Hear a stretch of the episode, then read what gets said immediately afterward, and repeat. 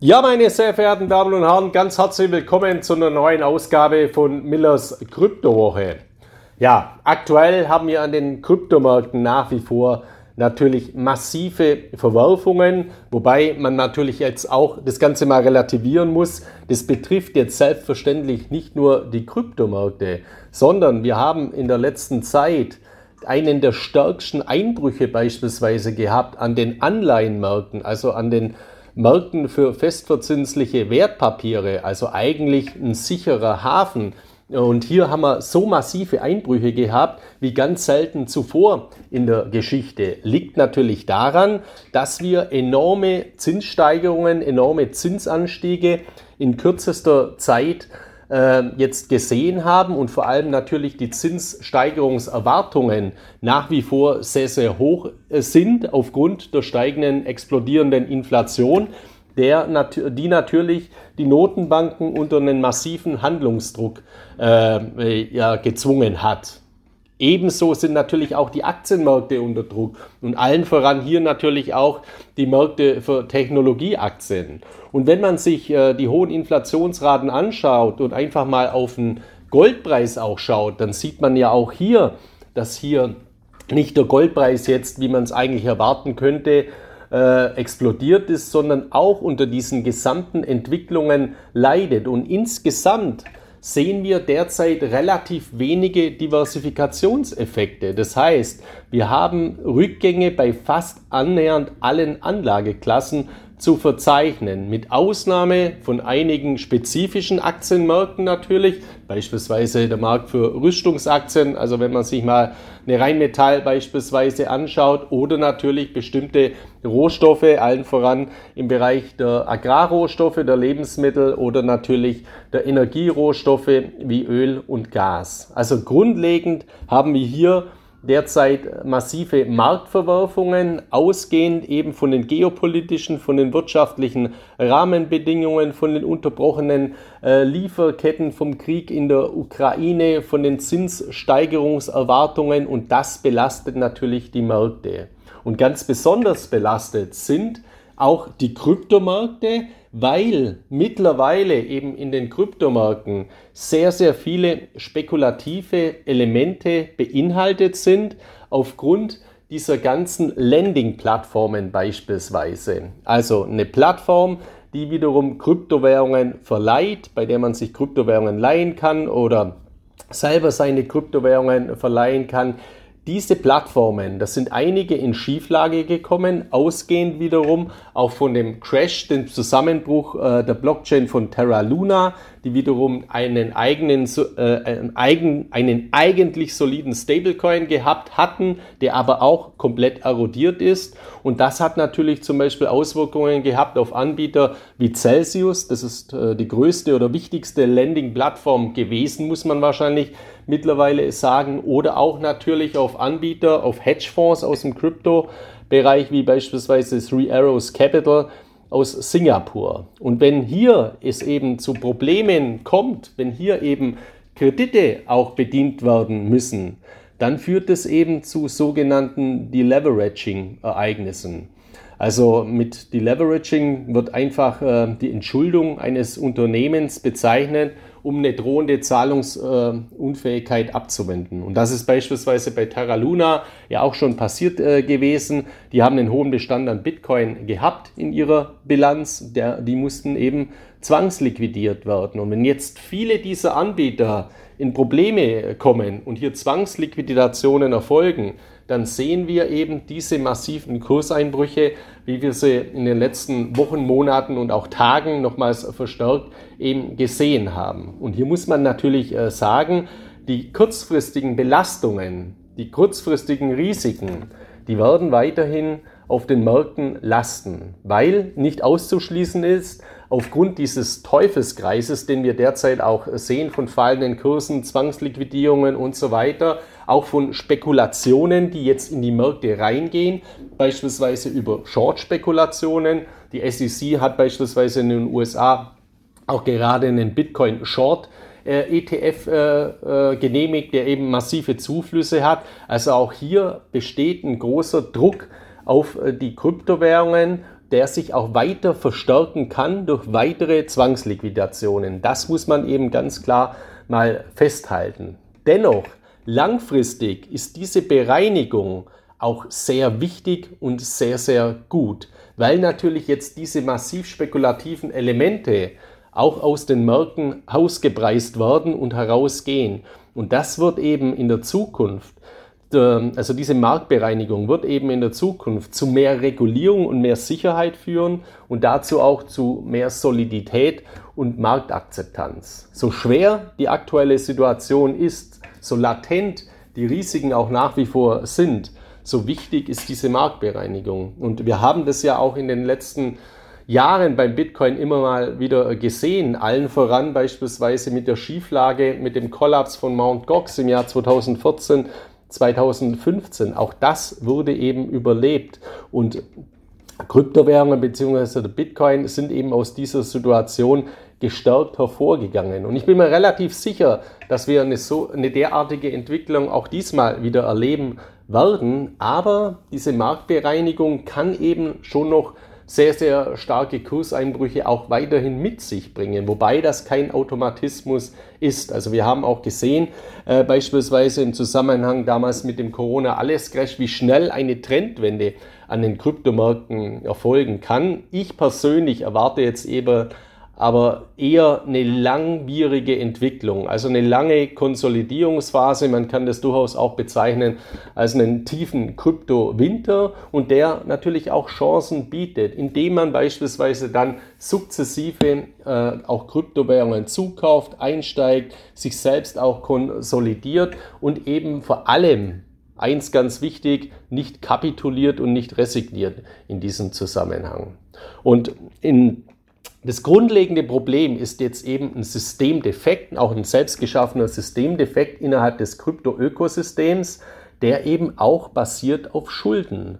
Also das, was man eigentlich beim Bitcoin ja sagt, dass er nicht beinhaltet ist, wurde in dieses System gebracht durch diese Schuldenthematiken, dass eben massive Verleihungen stattgefunden haben, dass eben auch viel auf äh, Kredit, auf Hebel spekuliert wurde mit Kryptowährungen. Und das ist eben derzeit das Problem, das ausgepreist wird, das äh, bereinigt äh, wird in diesem Zusammenhang. Das ist jetzt kein spezifisches Bitcoin-Problem, weil der Bitcoin an sich selbst ist ja nicht auf Schulden basiert. Der Bitcoin ist limitiert streng limitiert auf 21 Millionen äh, Stück. Er hat einen intrinsischen Wert, nämlich einen Algorithmus, einen der anerkanntesten und wichtigsten Algorithmen, der weltweit verbreitet ist. Und der Bitcoin ist deswegen grundlegend ein solides System. Aber er wurde eben infiltriert durch Kreditsysteme, wie wir sie ja auch im konventionellen Bereich äh, kennen und sehen. Und hier lohnt sich natürlich auch mal der Blick dann ein bisschen auf die Bewertungsmaßstäbe, wenn ich jetzt manchmal beispielsweise lese, was für eine gigantische Blase da beim Bitcoin ist und welche massiven Auswirkungen äh, dies, das Platzen dieser Spekulationsblase jetzt beispielsweise für, die gesamte, für das gesamte Geldsystem haben könnte. Das ist natürlich ein bewertungstechnischer Nonsens, diese Aussagen. Weil die wahre Blase liegt natürlich in unserem Geldsystem und liegt natürlich auch in den Anleihenmärkten, in den Staatsschuldenmärkten, die ja weiter wachsen und die natürlich durch die Zinseffekte jetzt, durch steigende Zinsen, noch weiter multipliziert werden, weil eben steigende Zinsen zu steigenden oder zu höheren Zinseszinseffekten äh, führen und das führt natürlich bei der Verschuldung der Staaten zu weiteren gravierenden Effekten. Und grundlegend ist auch meine, meine Sichtweise die, dass beim Bitcoin ja immer äh, zwei Phasen vorherrschen. Entweder er stirbt, wir sind derzeit in der Phase, wo der Bitcoin mal wieder stirbt. Das hatten wir schon zahlreiche Male.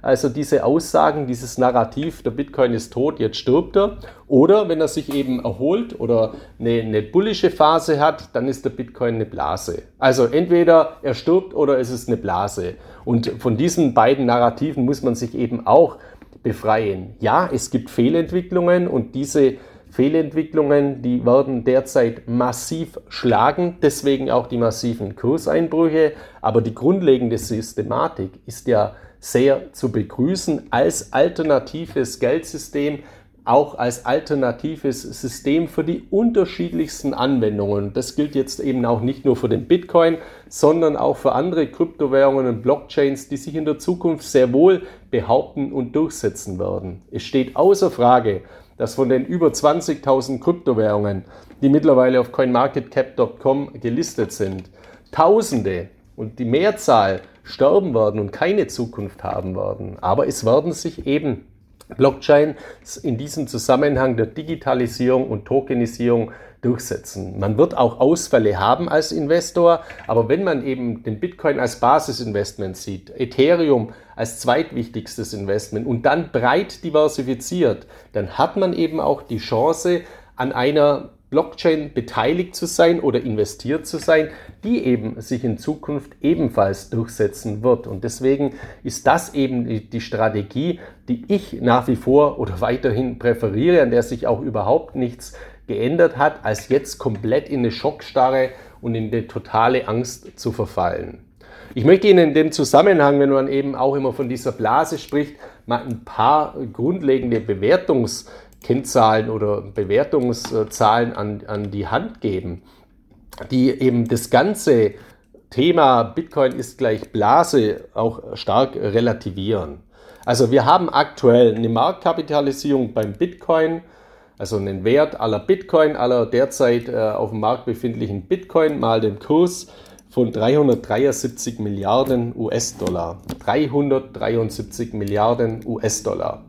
Nur allein jetzt hier mal den Vergleich, weil äh, ich mache immer ganz gute Erfahrungen, wenn man jetzt nicht irgendwelche hochvolkswirtschaftlichen, äh, komplexen Vergleichsmaßstäbe an, äh, heranzieht, sondern einfach auch manchmal den, gut, äh, den alten oder den, ja, den Menschenverstand walten lässt von Zahlen, die man einfach kennt. Sie kennen ja die Zahl, wie viel investiert äh, Deutschland in ein Sondervermögen, in Anführungszeichen Sondervermögen für Militär. Das sind 100 Milliarden Euro.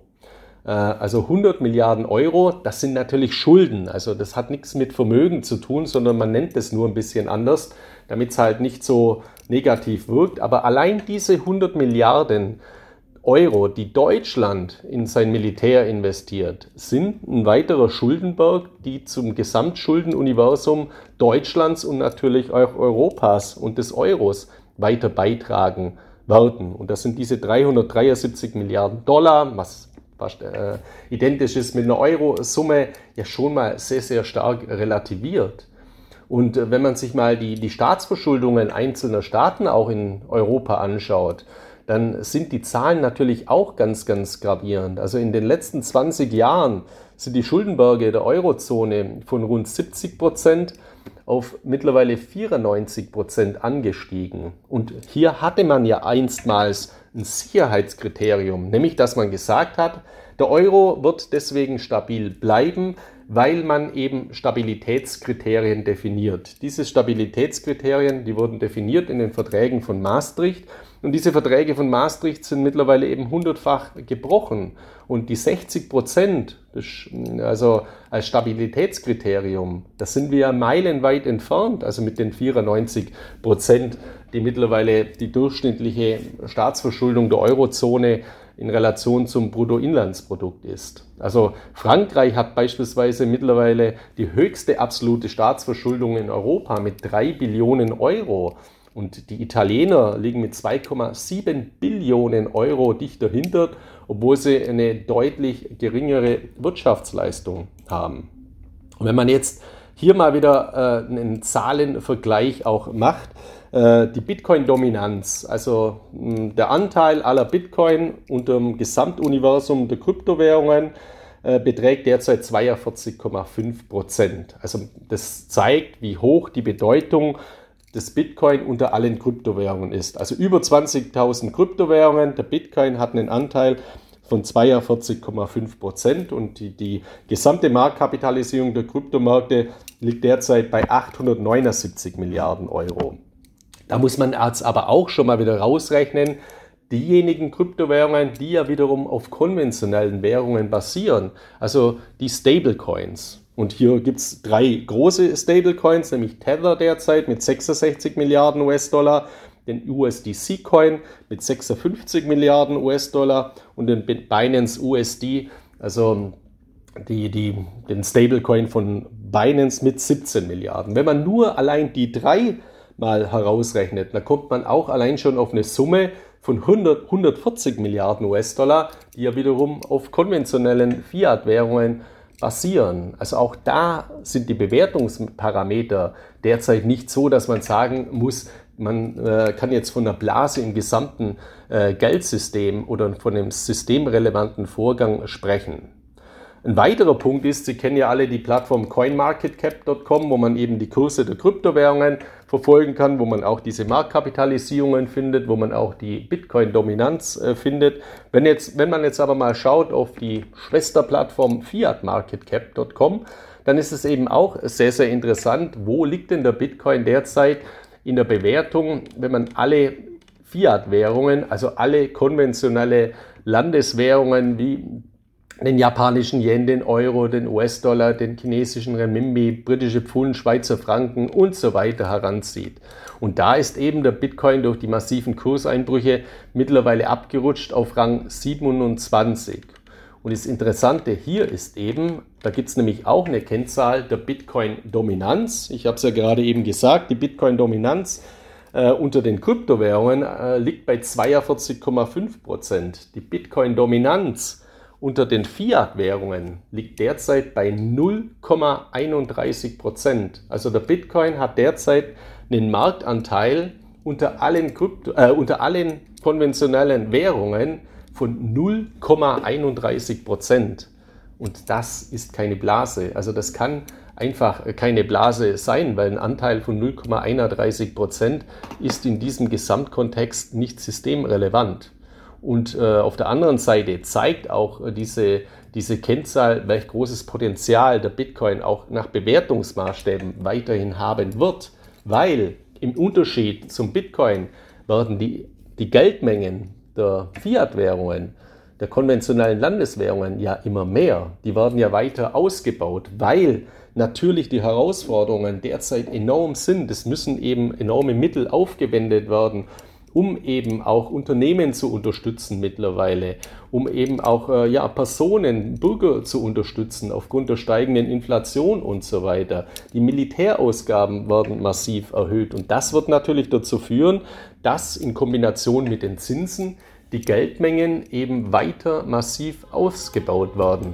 Und das ist eben beim Bitcoin nicht der Fall, weil die, die Geldmenge des Bitcoin wird ja nicht weiter ausgebaut, die wird ja nicht weiter erhöht, sondern die bleibt eben stehen bei diesen 21 Millionen Stück. Und das sollte man eben auch nicht äh, vergessen, wenn man immer mit großer Sorge derzeit auf die roten Vorzeichen bei den Kursen der Kryptowährungen blickt. Also nochmals, ich will das jetzt überhaupt nicht schönreden, was derzeit passiert. Ja, wir haben erhebliche Probleme aber weil wir auch Probleme haben durch die ganzen spekulativen Elemente, kreditfinanzierte Investitionen, aber die werden eben dann auch durch Zwangsliquidationen bereinigt. Und in Zukunft begrüße ich es eben, dass man dann eben sagt, okay, die Regulierung muss hier eben eingreifen, dass solche Exzesse, wie sie beispielsweise mit Terra Luna äh, entstanden sind oder auch bei Plattformen in den USA wie mit Celsius beispielsweise, dass die besser eingegrenzt werden in der Zukunft, dass diese spekulativen Elemente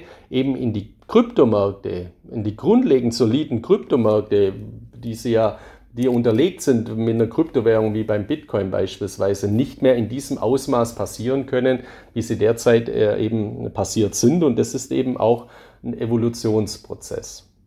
Und ähm, ich möchte Ihnen noch eine Seite ähm, hier an die Hand geben, die mich immer sehr beeindruckt. Die heißt usdebtclock.org, also usdebtclock und .org. Und das ist eben eine äh, Realtime äh, Seite für die US-Staatsverschuldungen. Es gibt auch hier Weltschuldenuhren, da können Sie sich auch andere ähm, äh, Länder anschauen, wie dort die Weltschulden mittlerweile explodieren, auch aufgrund äh, der steigenden Zinsen. Und wenn man sich da nur mal die USA eben anschaut, dann haben die USA mittlerweile das Staatsschuldenvolumen von 30 Billionen US-Dollar überschritten. Also 30 Billionen, nur die USA Schulden. 373 Milliarden ist die Bewertung derzeit vom Bitcoin. Also das sind natürlich auch hier Relationen, die gravierend sind. Und interessanterweise hat ähm, US Debt Clock, also dieser Anbieter, mittlerweile so eine Time Machine in die Seite eingebaut, wo man sich mal auf Basis der aktuellen Zinsen, die ja äh, deutlich gestiegen sind, deswegen ticken die Schuldenuhren natürlich auch immer schneller, sich mal die Staatsverschuldung der USA im Jahr 2026 anschauen kann. Soweit ist es nicht mehr entfernt.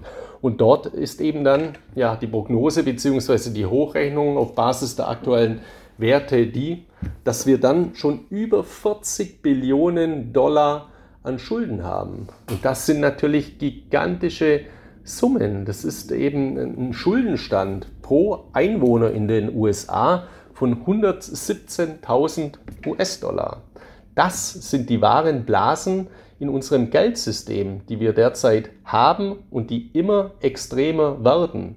Und deswegen fühle ich mich sehr, sehr gut, wenn ich weiß, ich kenne diese Blasen, diese sind latent da, auch wenn ein Dollar oder ein Euro angeblich oder scheinbar sicher erscheint, weil er eben nicht fällt, wie jetzt der Bitcoin fällt, wie der Goldpreis fällt, wie die Aktienmärkte fallen, sondern weil der scheinbar stabil ist, aber mittel- und langfristig halt komplett entwertet aufgrund der Inflation. Und es kommt eben das Risiko dazu, bis hin zu einer Währungsreform, weil wie wollen oder wie sollen die, denn diese gigantischen Schuldenberge jemals zurückbezahlt werden können? Also bei einem Kryptoanbieter, der in Schieflage kommt wie Celsius, da kommt es zum Deleveraging. Das heißt, dem seine Vermögenswerte werden liquidiert, das drückt auf den Kurs und dann wird das, was übrig bleibt, eben an die Investoren oder Gläubiger ausgeschüttet. Ja, wie wird das dann bei, einer, bei einem Staat äh, gemacht? Bevor ein Staat scheitert, wird er natürlich sein Volk äh, ja, zur Kasse äh, bitten, weil der Staatsbürger deswegen Staatsbürger heißt, weil er für einen Staat bürgt. Das heißt, es wird hier eine Umverteilung erfolgen, sei es jetzt durch Sonderabgaben, durch Sondersteuern bis hin zu einer Währungsreform. Und diese Probleme, die sind auch in unserem Geldsystem eben weit gravierender vorhanden als jetzt durch die spezifischen Probleme derzeit im Kryptoökosystem. Und eine Bereinigung wird hier natürlich weit schmerzhafter äh, sein in der Zukunft, als es jetzt derzeit auch im Kryptoökosystem ist. Und deswegen ähm, meine Empfehlung in diesem Zusammenhang eben, ähm, wichtig ist, diese Systematiken zu betrachten, sich auch mal die Bewertungskennzahlen durchaus auch mal anschauen, äh, sich mal auch äh, betrachten, wie sind denn wirklich die absoluten Relationen in Bezug auf, was ist ein Bitcoin derzeit wert, wie äh, ist die Geldmenge des Bitcoin, die Angebotsmenge und wie bewertet äh, oder wie sind derzeit die Schulden. Und da ist aus meiner Sicht eben ein ganz, ganz gravierendes Gefälle äh, vorhanden, wo die wahren Risiken eben liegen. Und Risiken kann man eben reduzieren, nach meiner festen Überzeugung, durch Diversifikation. Und Kryptowährungen sind und bleiben für mich auch in der Zukunft ein wichtiger Baustein für meine persönliche Diversifikation von Vermögenswerten. Und das ist eben was ganz, ganz Entscheidendes. Dazu zählen Aktien genauso wie Edelmetalle und weitere äh, Fremdwährungen beispielsweise. Aber Kryptowährungen sind auch hier ein Bestandteil, der eben seinen Wert auch in Zukunft noch weiter steigern wird, weil er eben nicht diesen schuldenbasierten Systemrisiken grundlegend unterliegt, wie der Bitcoin. Außer man bringt diese Schuldenrisiken in ein System mit rein, wie es eben in einem Ausmaß passiert ist, das nicht mehr gesund war.